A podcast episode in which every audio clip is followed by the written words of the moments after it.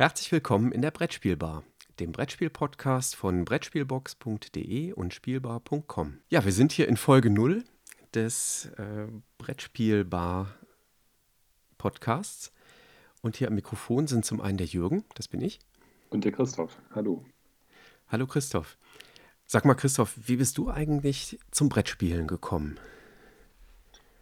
Boah, das ist eine lange Geschichte. Ich bin ähm, habe mit meinen Eltern einige Spiele gespielt, äh, kann mich sicherlich noch an Hase und Igel erinnern, was ich jetzt kürzlich auf dem Dachboden wiedergefunden habe. Und dann gab es eine Phase mit Siedler von Katan und äh, man hat immer, immer wieder mal ein bisschen gespielt, habe dann auch die ähm, Messe in Essen besucht. Und so richtig bin ich erst so seit 2013, 14 dabei, ähm, wo ich dann halt auch mit diesem Podcast ähm, wo ich dann auch mit meiner Brettspielseite begonnen habe. Die Brettspielseite, das ist die Brettspielbox.de. Ähm, genau. Wahrscheinlich kennen viele Zuschauer die aus deinen freitaglichen äh, Nachrichtenposts, die du da absetzt. Ähm, was machst du denn sonst insgesamt so auf der Seite? Ja, ich bin halt ein ganz normaler Blog, der sich um mit Rezensionen auseinandersetzt von Spielen, ähm, ich äh, besuche diverse Events, äh, natürlich die Spiel, Nürnberger Spielwarenmesse gehört dazu, aber auch äh, Sachen wie Rating, Herne oder jetzt auch kürzlich Berlin, berichte darüber, ähm, habe zwei umfängliche Vorschauen zu den großen Messen in Essen und in Nürnberg, ähm, wo ich dementsprechend nicht alle, aber naja, ich sag mal so gut das Fünftel der Spiele vorstelle. Und wie du schon gerade erwähnt hast, jeden Freitag mittlerweile die News ähm, wo ich versuche, das Neueste so aus der Szene zusammenzufassen. Ja, ich glaube, das ist wahrscheinlich wirklich vielen, die tiefer in der Szene drin sind, tatsächlich bekannt. Ähm, ja, wir haben jetzt gerade Juli 2018. Wir sind gerade mitten im Sommer. Es ist richtig warm draußen, während wir das hier aufnehmen. Ähm, und der Event in Berlin, den du vorhin genannt hast, das war die BerlinCon. Zu der können wir vielleicht auch gleich dann nochmal so ein bisschen was erzählen, ähm, wenn wir dahin kommen. Genau, das machen wir gleich. Ähm, ja, jetzt habe ich mich kurz vorgestellt. Ähm, Jürgen, du bist noch ein bisschen länger, also einige Jahre länger schon in der Szene unterwegs. Ähm, wie bist du dazu gekommen und seit wann gibt es eigentlich die Spielbar? Ja, Dinosaurier oder altes Wrack, äh, das äh, passt ganz gut. Nee, aber wir sind, äh, das merkt man an der Spieleauswahl, äh, ungefähr aus der gleichen Generation. Ne? Also das war ein guter Jahrgang, so die Anfang bis Mitte der 1970er Jahre. Entsprechend bin ich auch mit Die Siedler von Katan dann äh, ja, zum Spielen sozialisiert worden. Ähm, zwar auch in der Kindheit schon mal hier und da Sachen gespielt, da erinnere ich mich auch auf jeden Fall auf, an, auf Achse, äh, aber auch an so Sachen wie Spiel des Lebens, durchaus leider auch Monopoly, kann ich mich dran erinnern. Risiko. Ja, es, ja, es, nee, tatsächlich Risiko hatten wir nicht so intensiv. Äh, ich weiß, wir hatten eine Ausgabe von Risiko, aber ich kann mich nicht erinnern, das mal mit meinen Eltern oder in der Familie irgendwie gespielt zu haben. Ja, aber die richtige Sozialisierung, wie gesagt, das kam dann über Siedler von Katan. Das hatte ein Freund sich irgendwann mal gekauft und ja, dann waren wir da zum Spieleabend und äh, dann sind wir ein paar Wochen später selber mal in den Spieleladen gefahren und haben uns unser erstes eigenes richtiges Brettspiel gekauft. Das war damals Entdecker von Klaus Teuber auch, damals noch in der Goldsieber-Reihe erschienen, die dann auch lange Jahre, muss ich zugeben, so ein bisschen meine Lieblingsspielereihe war. Auch unter anderem, weil sie uns eben zum Spielen gebracht hat. Mhm. Ja, und seit dem Jahr 2000 habe ich dann spielbar.com als Webseite ursprünglich mal für unseren Spieletreff in der Nähe von Aachen gegründet. Und das hat sich dann irgendwann immer stärker vom Spieletreff abgekoppelt und ist so seinen Weg gegangen. Und da sind ja mittlerweile ähm, auch ganz viele andere Autoren mit dabei. Der Per Silvester, der Matthias Neitsch, ähm, jetzt ganz neu dabei äh, Georgios, äh, der ganz tolle Beiträge mitschreibt. Ja, und so hat sich das entwickelt. Ja, und eben seit letztem Jahr mache ich dann noch den Podcast, das Brettspielradio. Ähm, insofern ist das jetzt hier quasi mein zweites eigenes großes Podcast-Projekt, was läuft. Und ich freue mich riesig darauf. Vielleicht sollten wir den Hörern so ein bisschen was zu unserer Planung sagen, wie wir und wann wir den Podcast aufnehmen und veröffentlichen wollen. Ich glaube, das, das war das gute Stichwort, Brettspielradio und auf der anderen Seite News. Ähm, da sind wir beide dann auf die Idee gekommen, es wäre ja eigentlich eine coole Idee, das in irgendeiner Form miteinander zu verheiraten, ähm, um daraus ein Format zu machen, ähm, wo wir, ich glaube, wir haben gesagt, jetzt erstmal alle vier Wochen sollte es gut laufen und der Aufwand sich halbwegs in Grenzen halten, auch in kürzeren Abständen, dann eben halt so einen Podcast aufnehmen wollen. Ja, das würde zumindest bei mir in den Zeitplan gut reinpassen. Ähm, unser Plan ist von daher auch, die Folgen nicht groß nachzubearbeiten. Also für das Brettspielradio stecke ich relativ viel Aufwand in die Nachbearbeitung rein. Ähm, hier haben wir gesagt, würden wir das, weil es ein ja eher kurzfristiges Format ist mit Nachrichten und Neuigkeiten aus der Szene, eben ohne Nachbereitung ähm, dann jeweils online stellen. Da freuen wir uns aber auch auf äh, Feedback ähm, durch die Hörer. Ähm, vielleicht auch jetzt schon nach der nullten Episode, die wir hier gerade aufzeichnen. Ja. Ja, du hast den Namen ja schon verraten. Ähm, wir haben das so ein bisschen in Anlehnung an unsere beiden Seiten Brettspielbar genannt.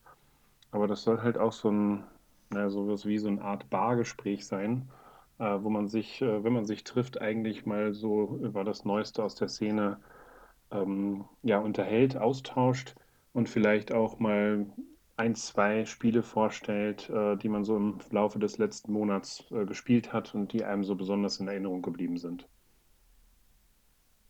Ja, genau das fände ich spannend. Was gab es denn Neues in letzter Zeit bei dir? Ja gut, jetzt äh, ist das sicherlich im Moment massivst geprägt ähm, durch äh, das Wochenende, was wir jetzt hinter uns hatten, nämlich die ähm, Berlin Brettspielcon, die vierte mittlerweile äh, bei Hunter und Kron. Und ähm, was halt sehr aufgefallen ist, ähm, dass äh, die, die Messe oder die Convention ist ja, ich glaube, zwei Wochen vor der ähm, Gen Con, äh, die jetzt im August dann in Amerika stattfinden wird. Und es waren ähm, einige Neuheiten schon äh, sichtbar. Und dementsprechend ist das, was, was jetzt neu ist, ähm, auch dadurch so ein, so ein Stück weit geprägt. Ähm, sicherlich die beiden Spiele Reef, Coimbra und ähm, Century 2, äh, Fernöstliche Wunder, äh, die aus dem Bereich Eggert, Plan B und Next Move Games gekommen sind. Ähm, die habe ich jetzt alle drei, also Entschuldigung, Coimbra noch nicht, aber die anderen beiden schon mal spielen können. Coimbra habe ich mir zumindest angeguckt, aber das ist doch ein etwas größeres Spiel. Ähm, aber die fand ich auch schon recht interessant zum Spielen. Ich weiß nicht, hast du die gesehen? Äh, ich habe sie gesehen. Äh, Coimbra ist in dem Moment, wo wir das hier aufnehmen, gerade auf dem Weg zurück zu mir. Ich bin nämlich von Berlin aus schon mit dem Flugzeug nach Hause geflogen, während meine Frau noch einen kleinen Abspecher bei den Schwiegereltern vorbeimacht und die Kinder einsammelt. Und äh, die hat das Coimbra äh, im Kofferraum, muss mir das entsprechend dann nachher noch mitbringen. Ähm, ich habe eben so ein paar kleinere Neuheiten ähm, hier auf dem Tisch liegen, ähm, was jetzt auch quasi zu diesem, ja, im Englischen würde man sagen, das ist irgendwie eine Midterm Publication, glaube ich. Ne? Also so eine Veröffentlichung zwischen den beiden Messen.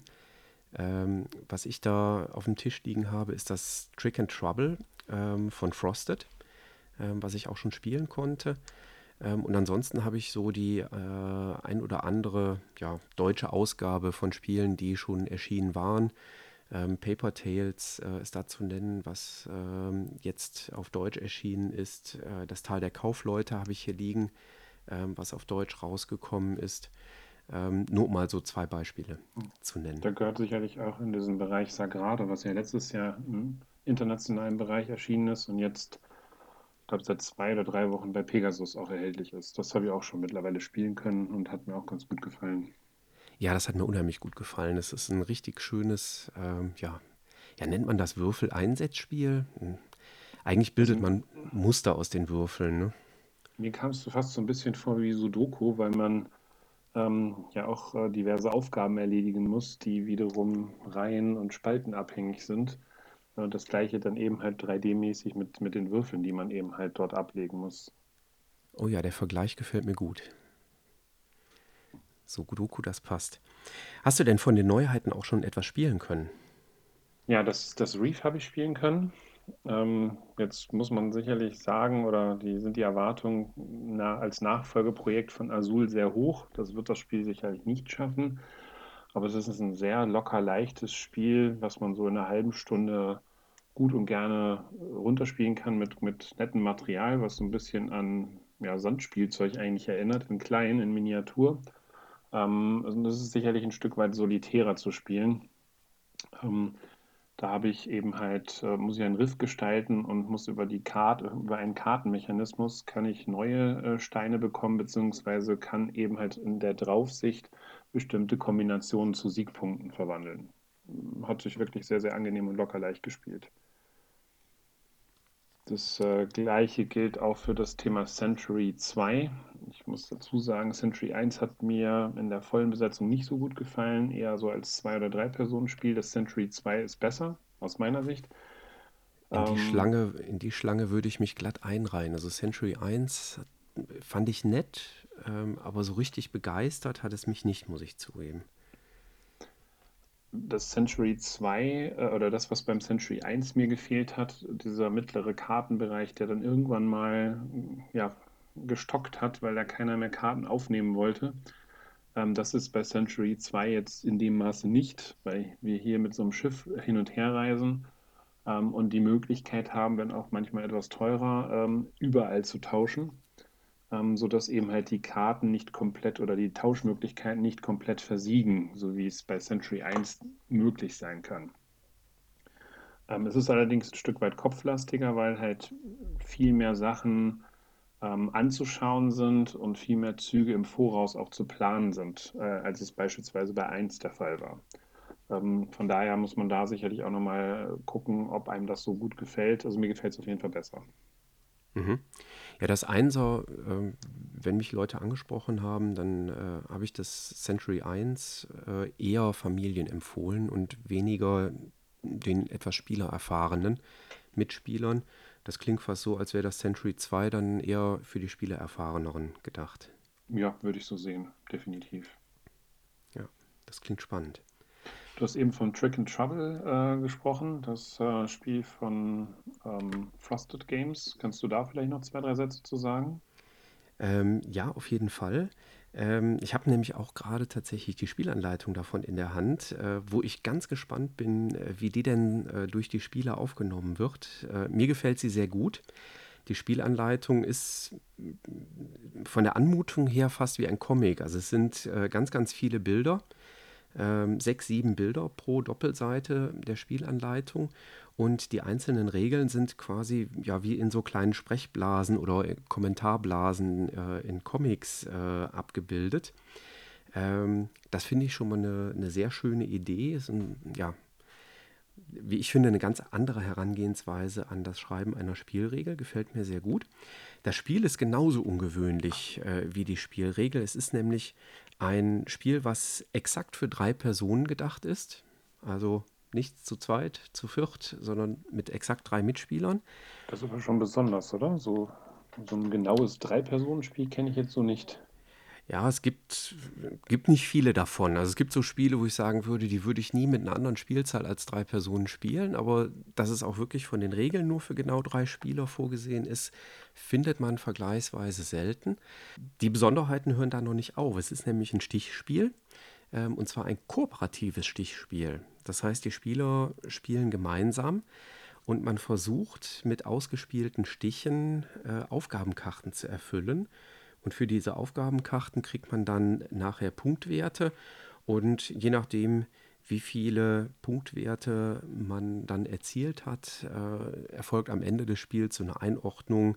Ähm, das fängt an mit, oh, wenn man ganz wenig Punkte geholt hat, oh, ein Anfang. Aber die Welt ist wohl dem Untergang geweiht. Äh, wenn man ein bisschen mehr Aufgaben schafft, dann steht da drin ein guter Schritt, aber das könnt ihr besser. Und das geht hin bis zum höchsten Level quasi, äh, der kommentiert ist mit, äh, man könnte meinen, ihr hättet ein Lösungsbuch verwendet. Ähm, also da bin ich, bin ich ganz gespannt, wie das in der Szene ankommen wird, gerade weil es so ein ganz ungewöhnliches Setting ist. Ähm, ich habe das Spiel vor knapp zwei Monaten, da war es noch in einem, äh, in einem Vorproduktionsstatus ähm, schon einmal spielen können und habe nach einer Partie schon gesagt, äh, prima, das kaufe ich, wenn es auf dem Markt ist. Ähm, und ja, so haben wir das jetzt in Berlin dann auch tatsächlich gemacht. Auf der BerlinCon ist das jetzt auf den Markt gekommen und da haben wir dann auch direkt zugeschlagen für 15 Euro, die das dort gekostet hat. Die Grafik ist ja auch eine besondere in dem Spiel, ne? Weil die ja auch an bestimmte Szenerie aus dem, aus dem TV-Bereich irgendwie angelehnt ist. Oder habe ich es irgendwie falsch mitbekommen? Ja, ähm, ich befürchte nur, dass ich äh, ausreichend oder nicht ausreichend viel äh, Erfahrung in diesem Popkulturbereich habe und ich das nicht erkenne. Ähm, ich könnte da Harry Potter rein interpretieren, aber ich befürchte, das ist es nicht. Ähm, ich, ich, glaube aber, dass da ganz, ganz viele andere Anleihen genommen sind äh, in, den, ja, in diesen Popkulturbereich hinein. Ich glaube, der ähm, Matthias wird gerade die Hände über dem Kopf zusammenschlagen. Das äh, kann, gut, äh, kann durchaus sein. Schöne Grüße an den Matthias hier. Ähm, hoffentlich hört er das nicht bei den warmen Temperaturen, dann kriegt er einen Herzinfarkt. ja. Ja, ein anderes äh, Spiel, was ich noch nicht spielen konnte, ähm, was mich allerdings äh, aufgrund der Schachtelgrafik immens angesprochen hat, äh, ist das bei Schwerkraft erschienene Tal der Kaufleute. Ähm, da fand ich die Schachtelgrafik ungemein ansprechend und muss zugeben, als ich die Schachtel dann umgedreht habe und gesehen habe, Protagonisten äh, sind tatsächlich einzelne Tiere, war ich doch sehr überrascht und habe gesagt, okay, das muss ich jetzt mal mitnehmen und mal ausprobieren, wie das ist. Dazu sind wir aber leider noch nicht gekommen, weil, wie gesagt, meine Gattin ist gerade noch auf dem Rückweg von Berlin zu mir und ich bin noch alleine daheim. Also testen konnte ich es noch nicht, aber es sah zumindest schon mal sehr ansprechend aus.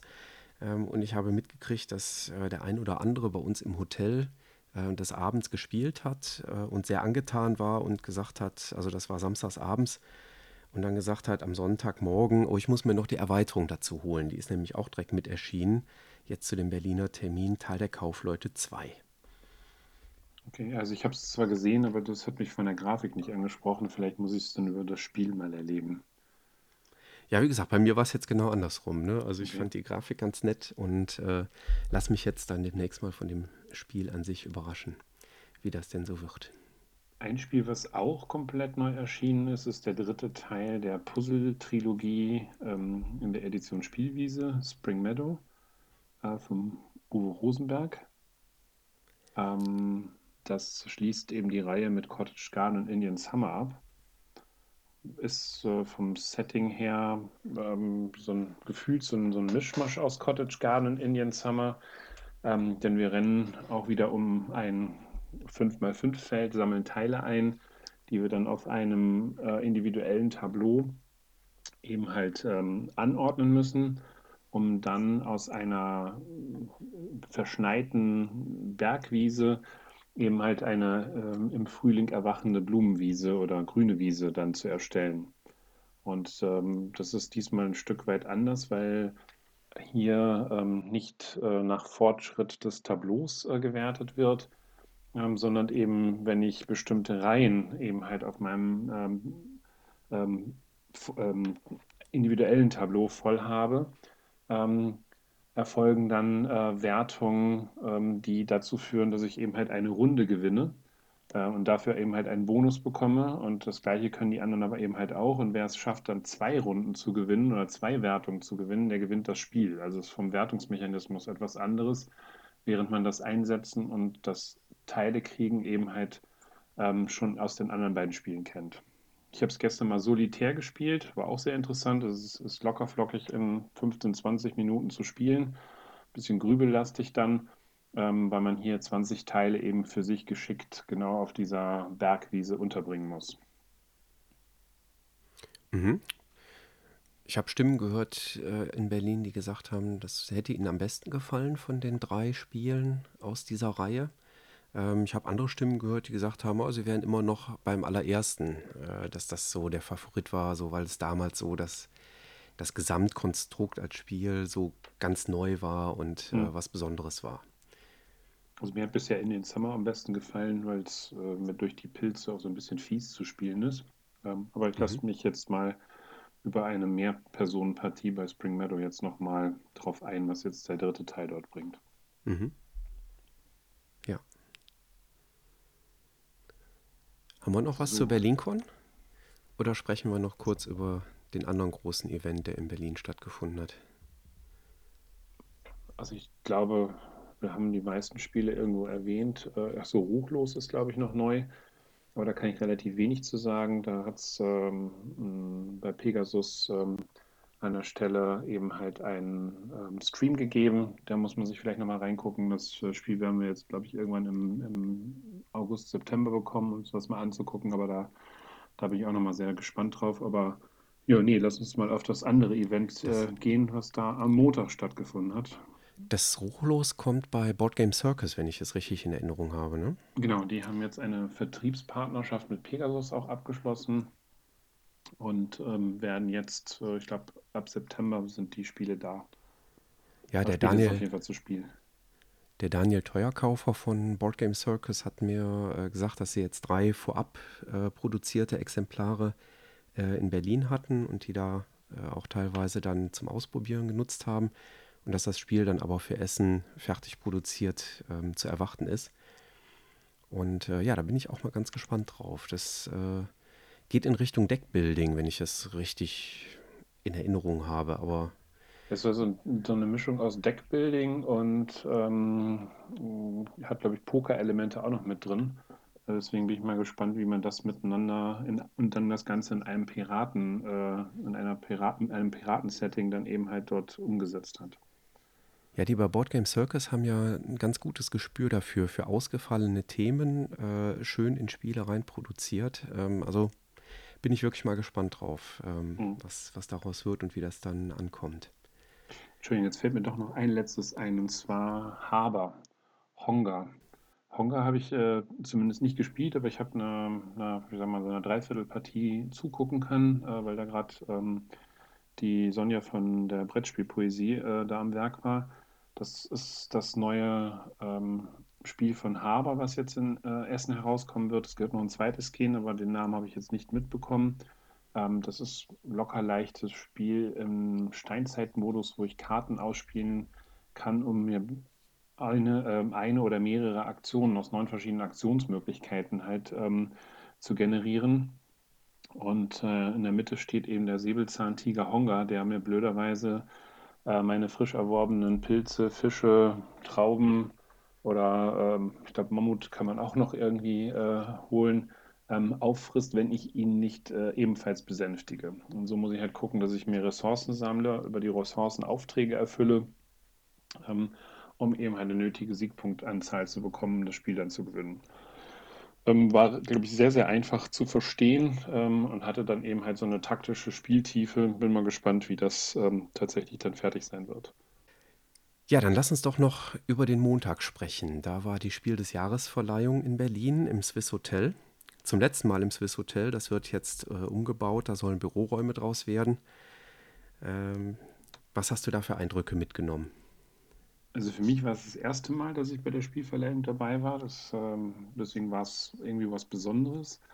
Ähm, also das, das Spannende ist, äh, es war an, am Ende gar keine Spannung da, weil ja die Favoriten gewonnen haben. Also sowohl Azul ähm, als auch die Quacksalber von Quedlinburg ähm, sind ihrer Favoritenrolle gerecht geworden, hm, haben auch verdient gewonnen, auch wenn ich die anderen vier Spiele ähm, alle sehr, sehr schätze und gut, äh, für gut befinde. Ähm, aber es war, ich fand, eine sehr äh, schöne Veranstaltung ähm, und ähm, ich fand auch ähm, die Nähe zu den Autoren, die man hatte und dieses ähm, sehr, sehr angenehme der Autoren, also auch bescheidene der Autoren, wie sie sich selber präsentiert haben, fand ich wirklich extrem angenehm und spannend äh, mitzuerleben vor allen Dingen eben halt auch den dreifachen nominierten Wolfgang Warsch, äh, der extrem sympathisch rüberkam. Ja, und dabei hatte ich gerüchteweise vorher gehört, dass er gar nicht so gerne Interviews geben mag, aber der hat das so perfekt gemacht. Also entweder hat er heimlich noch ein Medientraining absolviert in den letzten Wochen, aber das war äh, wirklich ganz toll. Ja, das ist das Schöne an der Szene. Ne? Man äh, ist eigentlich auch durchaus sehr schnell äh, per Du unterwegs. Ähm, Manchmal geht mir das zugegebenermaßen ein bisschen, äh, ein bisschen zu unförmlich ab, äh, sage ich mal. Äh, also dafür, dass es doch der Hauptpreis äh, ja, für die ganze Branche ist, der da vergeben ist. Ähm, da würde ich mir manchmal dann doch vielleicht einen Anzug und eine Krawatte wünschen. Äh, kann mich selber da aber auch äh, in die Kritik mit reinnehmen. Äh, ich hatte auch nur ein Poloshirt an äh, und eine Leinenhose, weil es einfach so knalle warm war in Berlin. Ja, ging mir auch nicht anders. Also Anzugträger habe ich da sehr wenig gesehen. Ähm, und äh, ich finde, ja, es, es ist sicherlich der bedeutendste Spielpreis, äh, den es, glaube ich, im Moment auch weltweit zu vergeben gilt. Ähm, aber ich finde das gerade, weil es eben halt so locker ist und so angenehm ist, äh, eben halt auch mit den äh, Jurymitgliedern, die da sich wirklich auch sehr nahbar geben, ähm, finde ich es eigentlich sehr eine schöne Veranstaltung an der Stelle, weil man auch mit, hinter mit jedem reden konnte, äh, die auch nochmal bestimmte Sachen abgefragt, nachgefragt haben, wie man das findet und so weiter. Also sehr, sehr angenehm, easy. Ja, und ich fand in diesem Jahr ähm, auch äh, eine positiv überraschende Offenheit äh, bei einigen Aussagen, die dann in Interviews gefallen sind, wieso denn das ein oder andere Spiel eben nicht auf einer Empfehlungsliste ist oder warum die Jury zum, äh, zur einhelligen Meinung gekommen ist, dass das eben nicht geeignet ist für eine Nominierungsliste oder ähnliches. Ähm, das kannte ich so aus den letzten Jahren nicht. Da war das eher so ein bisschen, war mein Gefühl, da hat man gesagt, ja, es hat halt nicht gereicht für das Spiel, aber es wurde dann nicht so intensiv begründet. Ja, aber ich glaube, das war in Summe, sind die da schon sehr, sehr offen und transparent und ähm, hinterlassen eben halt auch die Meinung, wenn man, da, wenn man sie danach fragt. Ja. Ähm, für mich mein Highlight äh, war allerdings, ähm, also der Bern, Bernhard, Bernhard Löhlein äh, hat ja mit jedem nochmal so ein Kurzinterview geführt. Und ähm, das Spiel, was nicht gewonnen hat, The Mind, äh, wo eben halt der Wolfgang Warsch auch da war, da haben die eben halt auch nochmal im Rahmen dieses Interviews simuliert, ähm, wie es heißt, Gedanken übertragen ähm, bei der Fragestellung. Also das fand ich echt sehr witzig und dass der Wolfgang Warsch da auch so lockerflockig drauf eingegangen ist. Ja, der hat, ihm, äh, der hat ihn einfach nur angestarrt und ihm das, das Mikro vor den Mund gehalten. Und der Wolfgang Warsch hat gesagt, ah, Danke für die Frage. Spannende Frage und hat dann angefangen zu antworten. Genau, und es war wohl auch nicht abgesprochen, also von daher war es echt lustig. Ja, also das hat mir auch sehr, sehr gut gefallen. Ähm, der Per Silvester hatte äh, parallel dazu einen Tweet geschrieben, äh, wenn die Jury jetzt gleich äh, einfach nur 20 Minuten ins Publikum starrt, anstatt äh, den Sieger zu verkünden, dann warten sie wohl darauf, dass NSV aufspringt, weil sie dann gewonnen hätten. Ist dann nicht so gekommen, aber ich fand den, die Idee dieses Tweets ähm, passte zu der Idee, die die beiden für das Interview da hatten. ja, genau. Ja. Ansonsten wird es in der Jury, ähm, glaube ich, ein paar Veränderungen geben, wie das so ja, in jedem Verein und in jedem Vereinsvorstand nach, der, äh, nach äh, einer gewissen Zeit einfach üblich ist. Der Tom Felber ähm, hat wohl den Vorsitz äh, des Vereins abgegeben. Ähm, und neuer Vorsitzender ähm, ist jetzt der Kollege Schrapers, den man auch aus ganz, ganz vielen Medien kennt, der schon ganz, ganz viel über ähm, Spiele geschrieben hat und berichtet hat. Der hat auch einen eigenen äh, Blog, ne? Games mhm. We Play heißt das, glaube ich. Ja, Oder genau. Played. Und ähm, ja, ich bin gespannt, was sich da noch ändert. Ähm, ich denke, dass äh, in der Jury, wenn ich mir da die Altersstrukturen anschaue, dann wird da auf jeden Fall sicherlich auch in den nächsten Jahren immer noch mal ein bisschen Veränderung ähm, reinkommen. Ähm, das sind ja doch sehr viele Altgediente und ich glaube, irgendwann erreicht man dann auch den Punkt, wo man nicht mehr so viele Neuheiten im Jahr spielen will. Könnte ich mir zumindest vorstellen. Ja, es sind ein paar hundert, ne, die da zu spielen sind, also was ich so gehört habe. Ja, es ist, äh, also ich, ich finde das faszinierend viel äh, und frage mich manchmal, wie man das eigentlich schaffen kann. Aber andererseits, wenn man den, den Blogs und den Berichten der, ähm, der Kritiker aus der Jury folgt, dann sieht man, dass sie dieses Hobby halt nochmal viel, viel intensiver betreiben ähm, als, ja, zumindest als ich. Zumindest das kann ich beurteilen. Ähm, ja, ich glaube, da wird einiges gespielt werden. Ja. Ja, das waren, glaube ich, schon so ein paar Highlights der letzten Tage, so ein paar News vermengt mit ein paar neuen Spielen. So stellen wir uns das, glaube ich, auch für die ähm, kommenden Episoden vor. Also wie gesagt, wir peilen mal so alle vier Monate, äh, alle, Entschuldigung, alle vier Wochen an für eine neue Episode. Wir haben heute ein bisschen länger aufgenommen, als wir das wahrscheinlich in Zukunft machen werden. Also wir streben so an, so ungefähr eine Viertelstunde. Und dann soll es immer um ein paar News gehen und anschließend noch um ein paar ja, Ersteindrücke von Spielen, die wir so gewonnen haben.